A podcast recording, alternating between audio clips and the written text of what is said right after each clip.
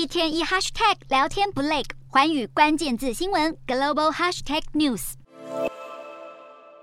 日元对美元先前跌破一百四十元大关，仍然不断走贬。七号已经来到一百四十四元的价位，创下二十四年新低。今年以来，日元的跌幅已经快要逼近百分之二十。日本财务大臣铃木俊一表示，正在密切关注日元走势，并重申日元大幅波动是很不可取的。不过，外界普遍预估日元未来会继续下跌。如果日本央行没有调整低利率的政策，日元最低可能跌到一百五十元的门槛。不同于日本的鸽派立场，澳洲央行则是在六号决议升息两码，将利率提高到百分之二点三五，降低国内通膨压力。这是澳洲央行连续第四个月升息两码，也是二零一五年以来最高的利率水平。而利率决议公布之后，澳币短线微跌，一度到一澳币兑零点六七九零美元的价位。虽然澳联储升息符合市场预期，但在期货价格方面没有出现正向回应，也让投资人对澳币前景产生疑虑。目前澳洲就业市场相对稳定，景气并没有明显受到升息的负面影响。不过，许多媒体都报道，随着高通膨和房贷利率提升，可能造成消费支出成本增加。这也是各国政府在升息和经济衰退之间要取得平衡必须面临的挑战。